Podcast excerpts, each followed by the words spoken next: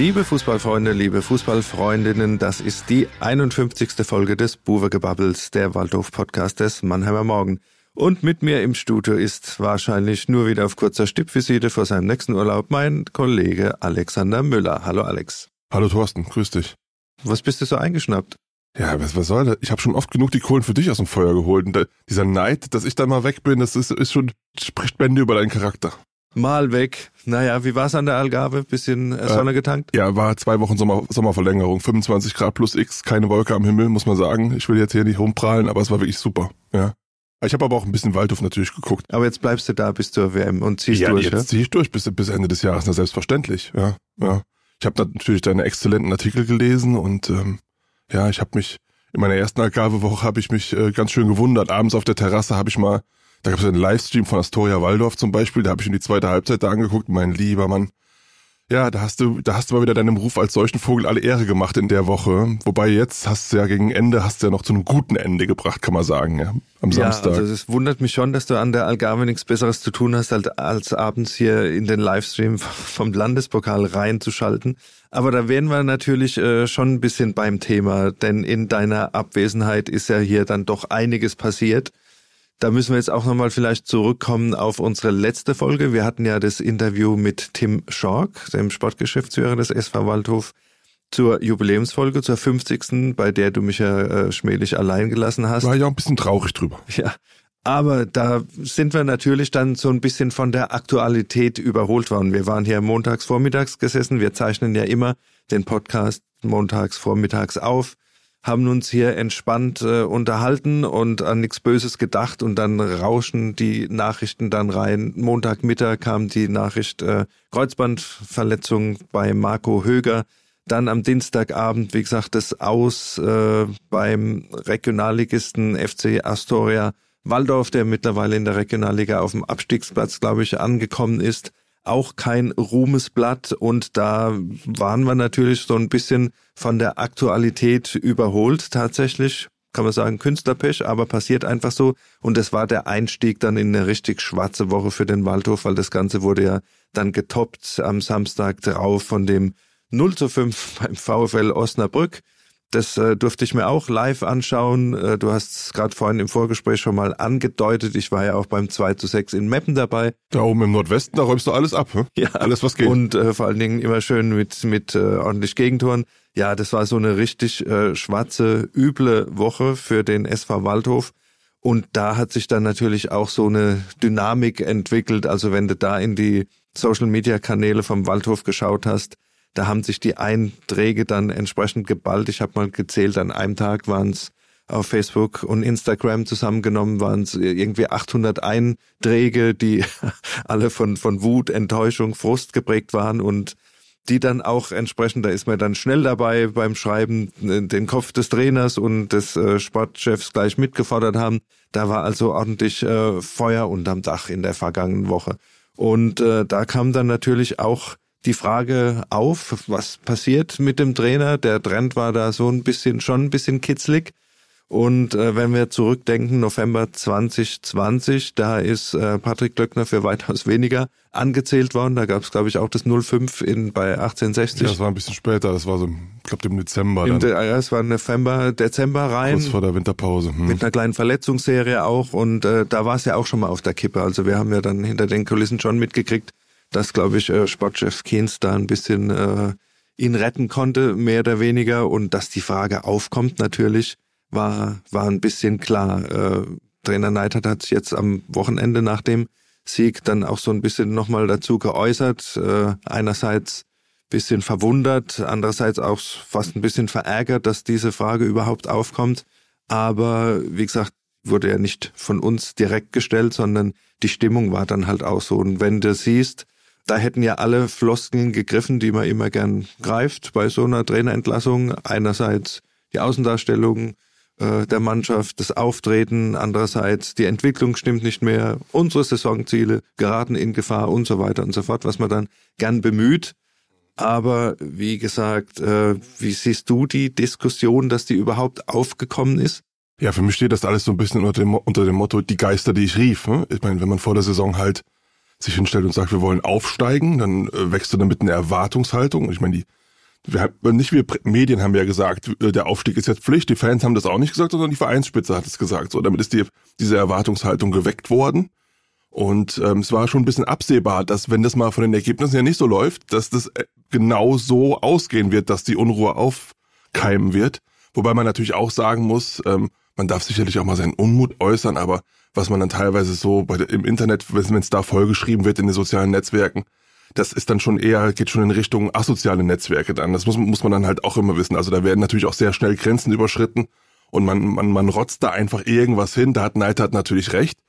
Er darf sich natürlich nicht drüber beschweren, dass wenn man irgendwie am, am zehnten Spieltag zweimal auswärts äh, eine Klatsche bekommen hat und auswärts irgendwie einen Punkt geholt hat, dass da Kritik aufkommt. Und wenn man beim Regionalligisten ausscheidet, und damit das Ziel DFB-Pokal ja dann doch in akute Gefahr bringt. Also jetzt heißt es ja, wenn man nicht Platz 4 erreicht, ähm, war es das mit dem DFB-Pokal nächste Saison. Was ja auch finanzielle Auswirkungen hat. Also, und ähm, nochmal das Thema spielerische Weiterentwicklung der Mannschaft, da hapert es ja auch noch ganz gewaltig, trotz auch trotz dieses Sieges jetzt gegen Saarbrücken ähm, und der super Heimbilanz. Also äh, es hat so zwei Facetten, finde ich. Einerseits hat es, ist es durchaus durch Fakten gedeckt, einerseits ist es natürlich over the top, ähm, weil weil im Internet mittlerweile so eine, so eine Tendenz da ist, dass da jeder wirklich übers Ziel hinausschießt oder viele übers Ziel hinausschießen.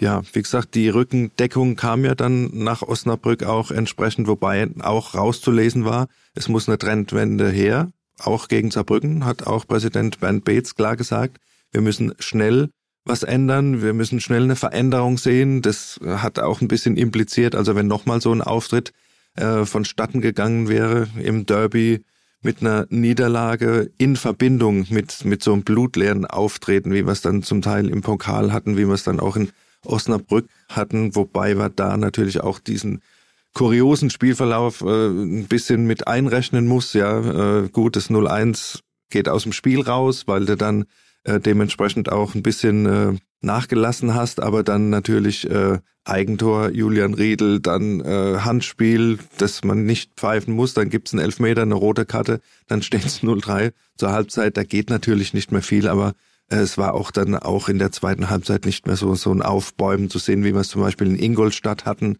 äh, wo ja das dann nochmal so ein Punkt war, wo es nach nichts nix mehr zu verlieren gab und äh, man sich doch nochmal ein bisschen anders präsentiert hat und das war vielleicht auch so ein bisschen der, der Hauptpunkt, wie die Mannschaft dann aufgetreten ist und was dann auch die Fans, die ordentlich sauer waren in Osnabrück, dann auch an den Zaun gebracht hat. Und äh, Trainer Neidert hat es jetzt auch dem nach dem Saarbrückenspiel nochmal eingeräumt. Also wenn du nach elf Spieltagen dich schon zweimal am Zaun auswärts bei den Fans entschuldigen musst für dein Auftreten, dann stimmt halt irgendwas nicht und da muss man was ändern. Und es wurde jetzt zum Glück am Wochenende dann auch geändert. Da war das besser. Julian Nagelsmann, Bayern-Trainer, hat ja so einen neuen Begriff geprägt. Ich weiß nicht, ob du den kennst. Talentfreie Aktion. Das heißt also, auch Leroy Sané muss ja laufen, kratzen, beißen, Zweikämpfe gewinnen, ja? Und das trifft ganz gut darauf zu, was, was du gerade eben gesagt hast, weil ich meine, es kann immer mal so ein, so ein Spielverlauf kann gegen einen sein, wie in Osnabrück, ja? Aber was, was, oder, aber was immer funktionieren muss, sind die vielbeschworenen Grundtugenden. Und es waren jetzt schon zwei, drei Spiele dabei, wo die halt einfach nicht funktioniert haben. Da kann man sich hinterher auch nicht hinstellen und sagen, es ist doch alles gut Mentalität und so. Nein, es gibt immer wieder Aussetzer, Meppen, Osnabrück, Waldorf, wo, wo das halt nicht funktioniert, diese Zweikampfhärte, diese Robustheit, dieses füreinander Eintreten auf dem Platz. Und das muss, das da, spätestens da muss Kontinuität rein, ja. Wie gesagt, und dann, ich glaube auch dann sind die Fans auch nicht mehr sauer, wenn man ein Spiel daneben geht und dann verliert man aber auch nicht mehr 5-0. Wenn, wenn, wenn, wenn du halt diese Grundtugenden auf den Platz bringst. Ja, und wenn das immer wieder angesprochen werden muss, wie in, wie in Waldorf, wo es dann heißt, äh, da wurde die Disziplin nicht gehalten, da frage ich mich dann halt auch. Also ihr habt einen klaren Job, äh, warum haltet ihr euch nicht dran? Oder warum wird, äh, wird angeprangert die, die, die Zweikampfeinstellung in Osnabrück. Ja, das kann ja nicht sein. Zumal sind die sind ja als Gruppe jetzt auch schon vier Monate zusammen.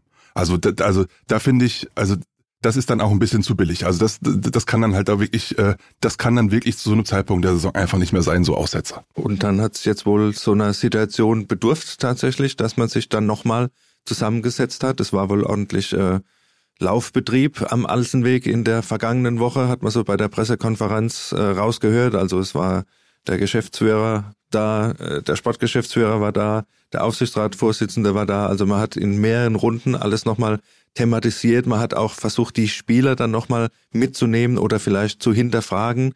Jungs, wie müssen wir vielleicht anders auftreten, anders spielen, ein anderes System bringen, damit alle dahinter stehen, was ja impliziert, einige waren wohl nicht dahinter gestanden mit der Art und Weise, die zuletzt taktisch angegangen wurde. Das heißt also, man hat versucht, da die Mannschaft auch nochmal mit einzubinden. Und ich glaube, da haben wir am Wochenende bei dem 1 zu 0 gegen Saarbrücken einiges gesehen.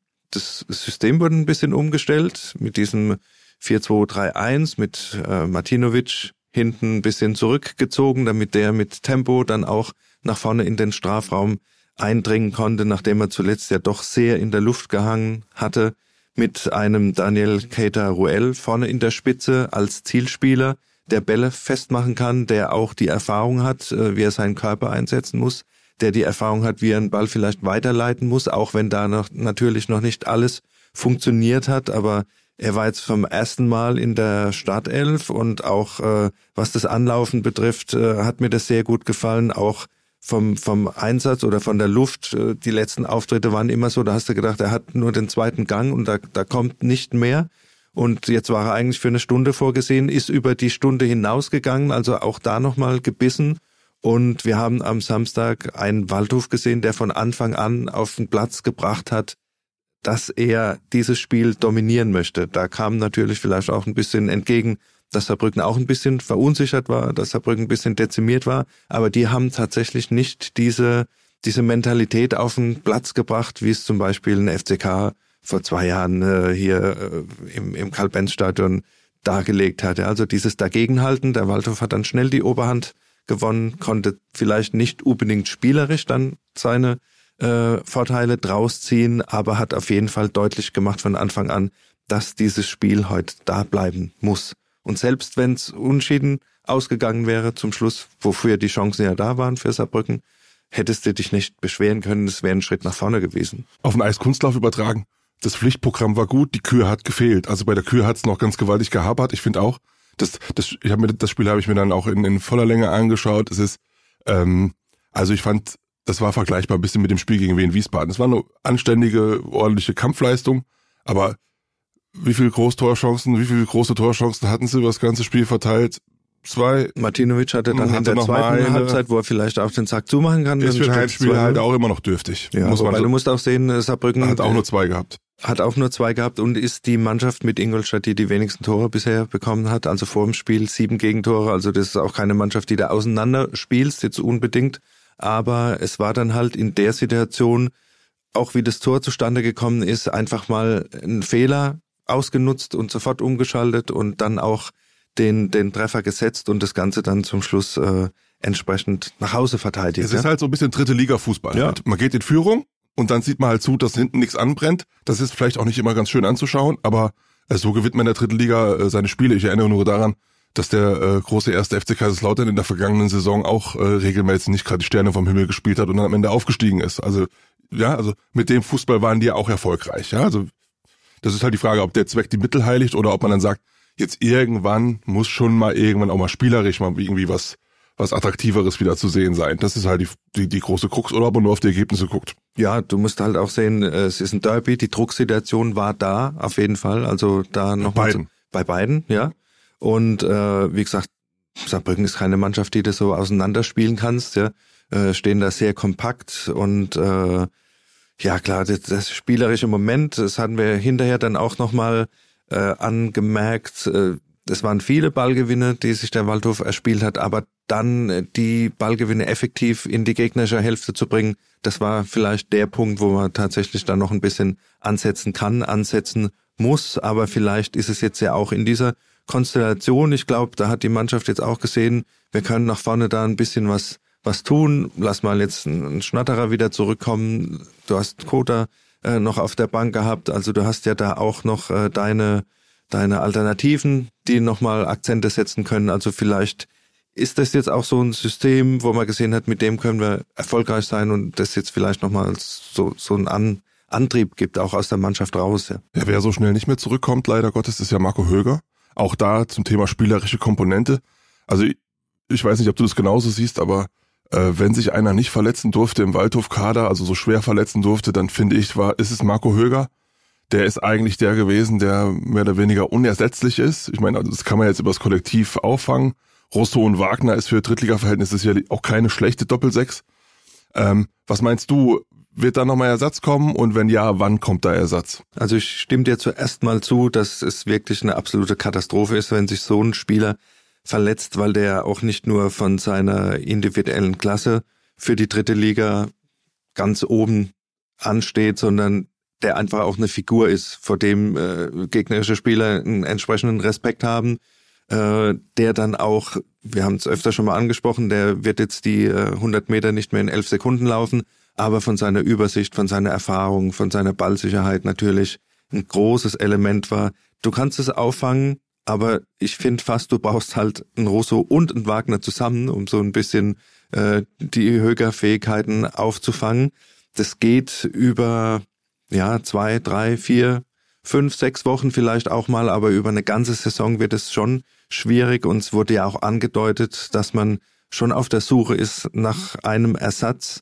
Aber da ist es im Moment natürlich schwierig, weil im Moment tatsächlich kriegst du nur vertragslose Spieler die einerseits jetzt raus sind aus dem, aus dem Wettbewerb, die kriegst du eigentlich erst fit bis nach der Winterpause, würde ich sagen, wenn du jetzt einen dazu holst. Und äh, dann hat äh, Trainer Neidhardt auch gesagt, es muss natürlich auch jemand sein, der die Klasse von Höger hat. Du brauchst jetzt keinen holen, äh, der irgendwie ja in der, in der Regionalliga seine Meriten äh, gewonnen hat, sondern das muss jemand sein, der, der den eins zu eins ersetzen kann. Und äh, der Vorteil in Anführungszeichen mag vielleicht sein, dass du das jetzt überbrücken kannst und durch diese WM-Pause ja relativ lange Zeit hast, jemanden zu überzeugen, den Schritt zu gehen, vielleicht zurück in die dritte Liga.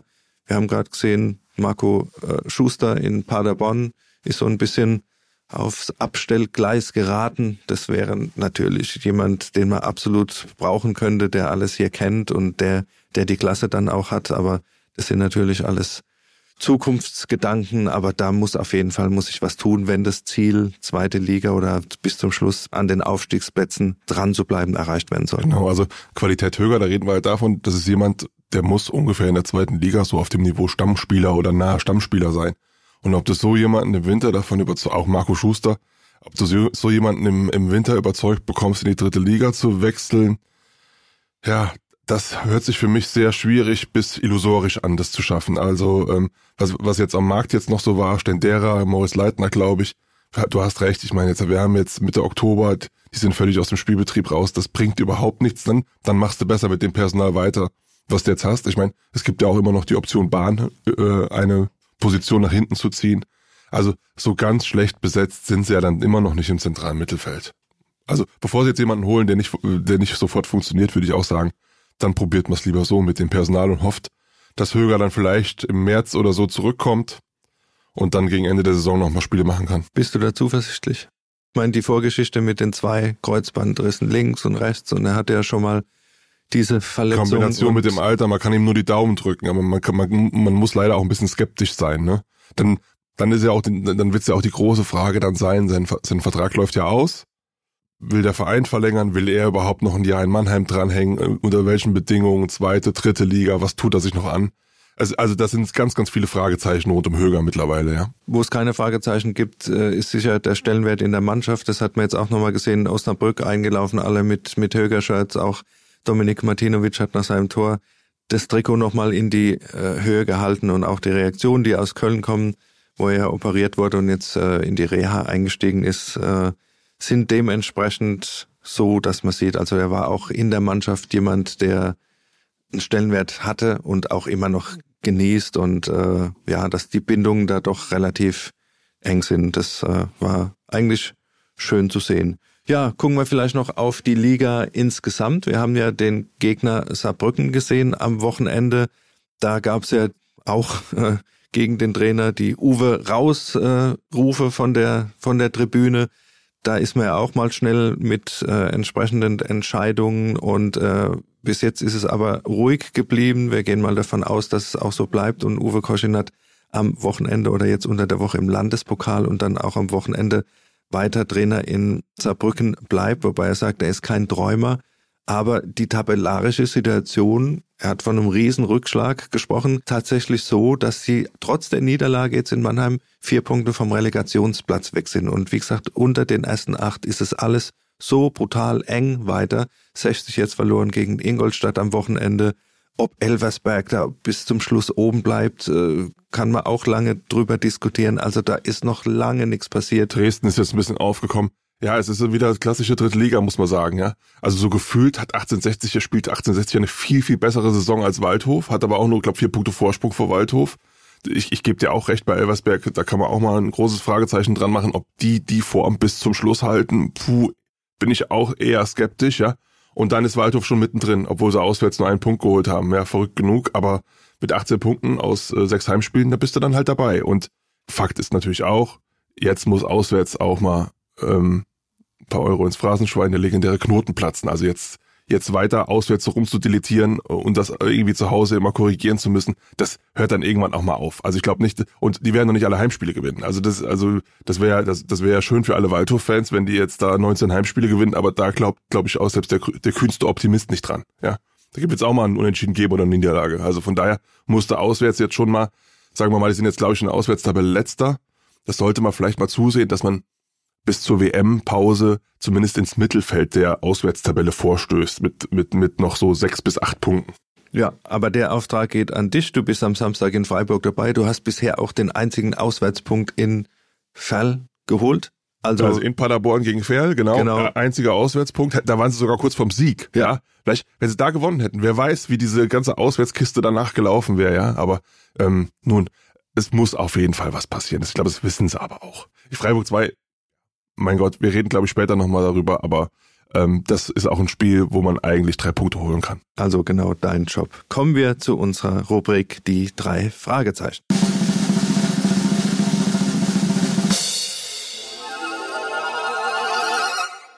Kommen wir zunächst zum Top der Woche. Alex, ich hätte im Angebot das Comeback von Gerrit Gohlke in der Innenverteidigung. Meiner Ansicht nach sensationell äh, nach der Knieverletzung. Wir hatten ihn ja am Anfang der Saison in der Innenverteidigung gesehen, weil Julian Riedel auf die rechte Seite rücken musste wegen der bekannten Probleme auf dieser Seite, hat da fehlerlos gespielt, hat einen super Eindruck hinterlassen, war ja so ein bisschen der Fehlerteufel in den letzten. Der Fehlerteufel. Ja, also, also es ist immer mal wieder ein kleiner, ein kleines Böckchen. Der junge Jerome Boateng hat auch viele Fehler gemacht. Kleines Böckchen passiert, aber diese Saison, wie gesagt, äh, auf absolutem Topniveau, Zweikampfstärke, Kopfballstärke.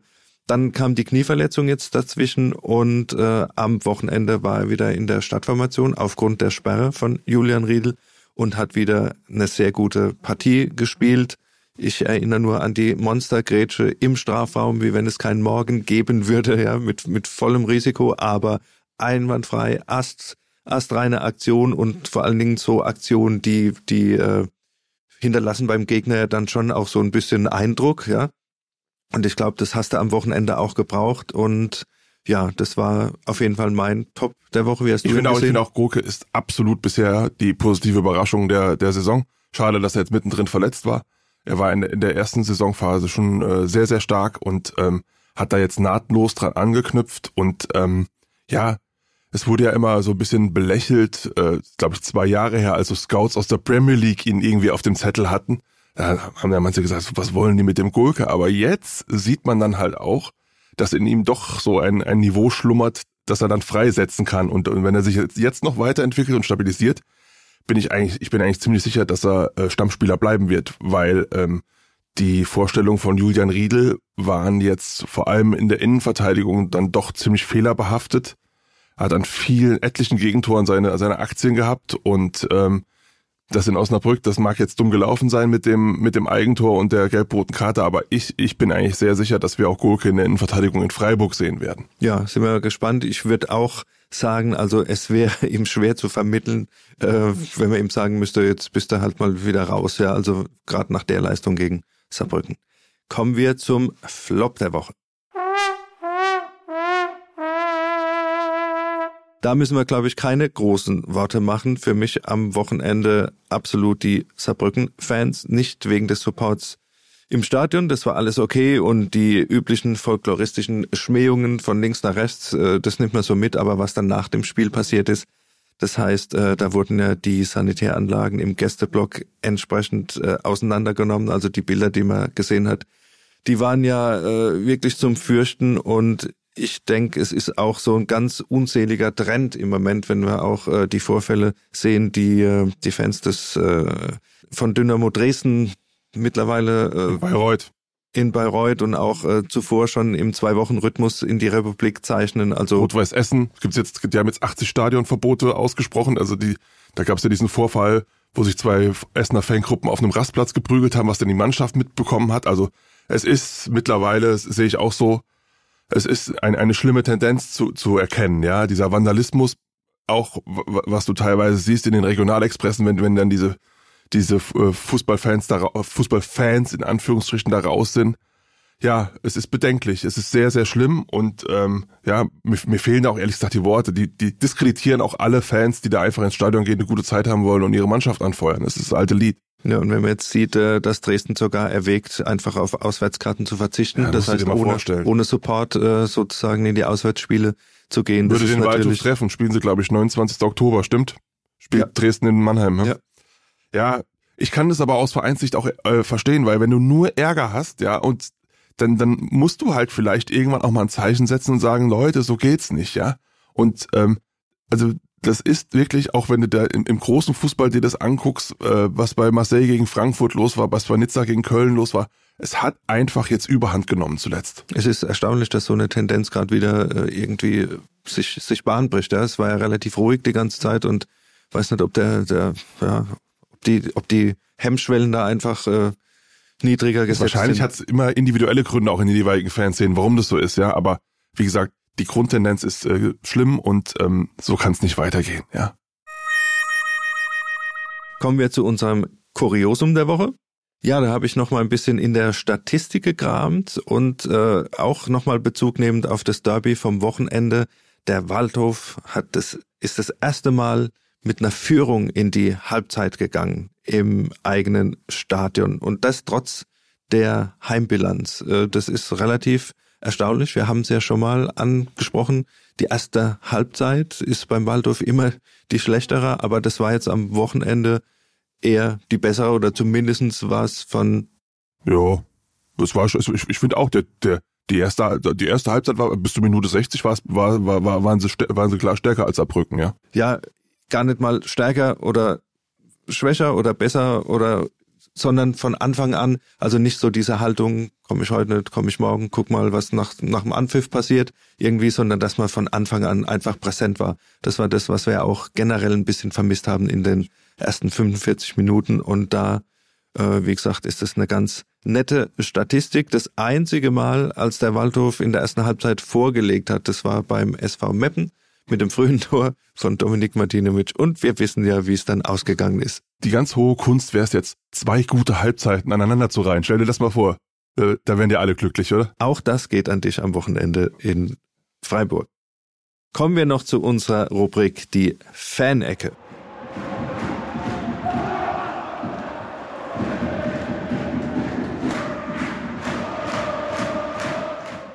Ja, wir haben das letzte Mal ja ausgesetzt, weil wir diese Sonderedition hatten mit dem Interview mit Sportgeschäftsführer Tim Schork.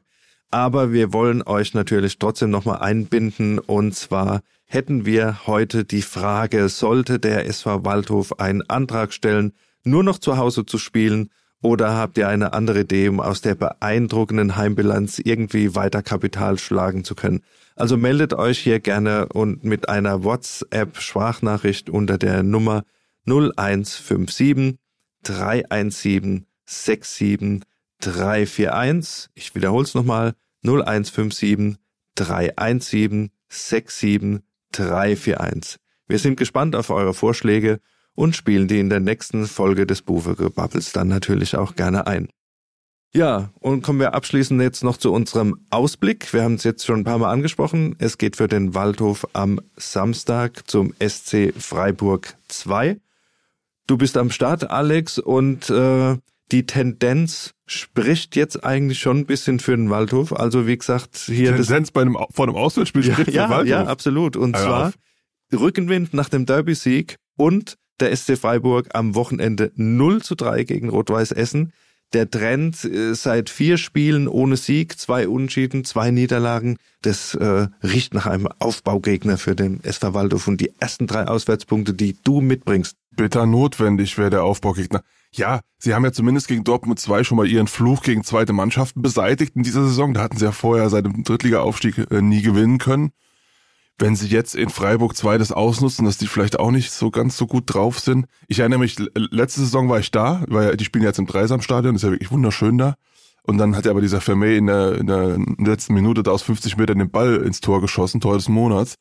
Ähm, ja, es, ich habe das ja eben schon angedeutet. Also die Zeit der Ausreden ist jetzt auch vorbei. Also, also wenn sie, wenn sie da jetzt mit der Formkurve, die Freiburg 2 hat, wenn sie da jetzt wieder versagen, also dann, dann ich glaube, dann weiß aber wirklich auch keiner mehr weiter. Also da muss jetzt was passieren. Da muss jetzt eine Leistung kommen, äh, die eines Aufstiegsaspiranten wür würdig ist. Fass es mal in Zahlen, dein Tipp. Ja, komm, die gewinnen 2-1. Die gewinnen 2-1. Die gewinnen 2-1. Die gewinnen 2-0, sage ich sogar. ja, Und dann 2-0. kann ich dich äh, hinterher drauf festnageln, wenn das dann doch wieder nichts geworden ist. Also äh, der, der Druck liegt jetzt auch ein bisschen auf dir. Sonst müssen wir dich vielleicht auch freistellen demnächst. Also äh, die, die Forderungen Ja, da sind ja fällt ja da gar keiner mehr mit. Also ich meine, also auch von den Journalisten. Nein, im- im Ernst jetzt mal, aber ähm, ich werde den, ich, wir werden das schon äh, gewuppt bekommen da am, am Samstag, ja. Also ich, ich bin da halbwegs zuversichtlich. Zumal auch, ich glaube, dass diese, äh, diese Aufstellung, die jetzt gegen Saarbrücken gefunden worden ist, das könnte die sein, die jetzt erstmal so ein bisschen sich einspielt und Stammformation wird. Okay, warten wir es ab. Wir sind gespannt. Und das war's dann auch schon wieder. Und wir verabschieden uns bis zum 24. Oktober. Nach dem Heimspiel gegen Aufsteiger Rot-Weiß Essen sind wir dann wieder am Mikrofon und werden dann auch nochmal drüber reden, was du in Freiburg so alles veranstaltet hast. Bis dahin freuen wir uns wie immer auf euer Feedback und weitere Ideen. Schreibt am besten an podcast.mamo.de und folgt uns auf Facebook und Instagram. Und am besten lasst ihr ein Abo da, damit ihr auch in Zukunft keine Folge mehr verpasst. Also dann tschüss, bis zum nächsten Mal. Bleibt gesund, euer Thorsten Hof. Macht's gut von Alex Müller.